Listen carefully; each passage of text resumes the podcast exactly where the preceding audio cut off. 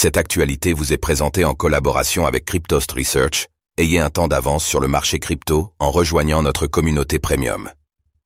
Binance et Champagne Zhao répondent aux accusations de la SEC via une lettre commune. Que révèle-t-elle?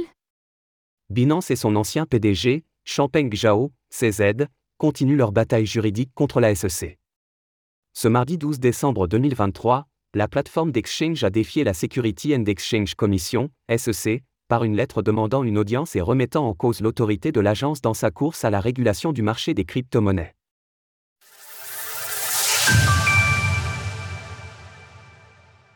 Binance et Champagne Zhao se défendent contre la SEC.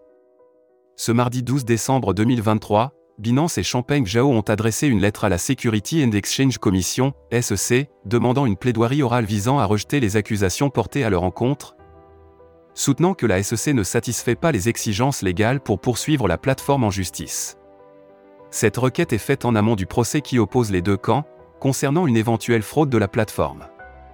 Binance est accusé d'avoir autorisé le trading de certaines crypto-monnaies sans qu'elles aient été enregistrées en tant que security, terme désignant les valeurs mobilières en anglais. En réalité, ce sont deux requêtes qui ont été envoyées, l'une défendant Champagne Jao et Binance, l'autre défendant la branche étatsunienne de Binance. Ce n'est pas la première fois que la SEC et Binance s'accusent mutuellement par le biais de lettres. En effet, ces deux requêtes sont elles-mêmes une réponse à la SEC qui avait déjà répondu précédemment à Binance en affirmant que ces arguments ne reposaient sur aucun fondement juridique. Les arguments de Binance. Premièrement, Binance soutient que la SEC manque d'autorité, en mettant en avant qu'elle n'a pas indiqué que les plateformes d'échange de crypto-monnaies violaient les lois sur les valeurs mobilières pendant près de 10 ans, Binance affirme que l'interprétation actuelle des lois sur les valeurs mobilières par la SEC est nouvelle et déformée. Nous pouvons ainsi lire à travers différentes pages de la lettre commune de Binance et son ancien PDG. La SEC suggère que son nouveau test ne s'applique que lorsqu'un actif n'a pas de valeur inhérente, une catégorie d'ingénierie inverse qui, selon les dires de l'agence, n'inclut que les tokens de crypto-monnaie.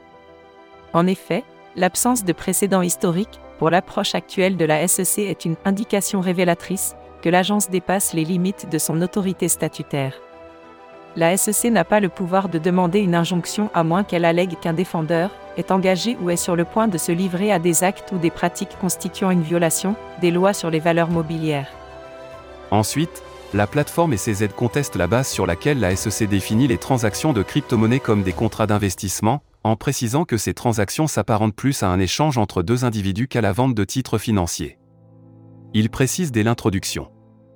La plainte de la SEC se concentre sur des transactions effectuées par des clients qui ont cliqué sur un site web, acheté des tokens à d'autres propriétaires de tokens anonymes, puis se sont déconnectés.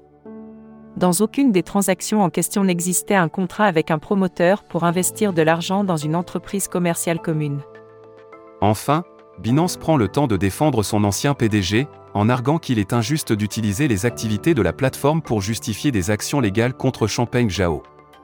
La société affirme que les preuves apportées par la SEC ne suffisent pas à lier directement ces aides aux présumées activités illégales, en particulier celles concernant la juridiction étatsunienne spécifiant que rien ne justifie une action en justice contre M. Jao aux États-Unis.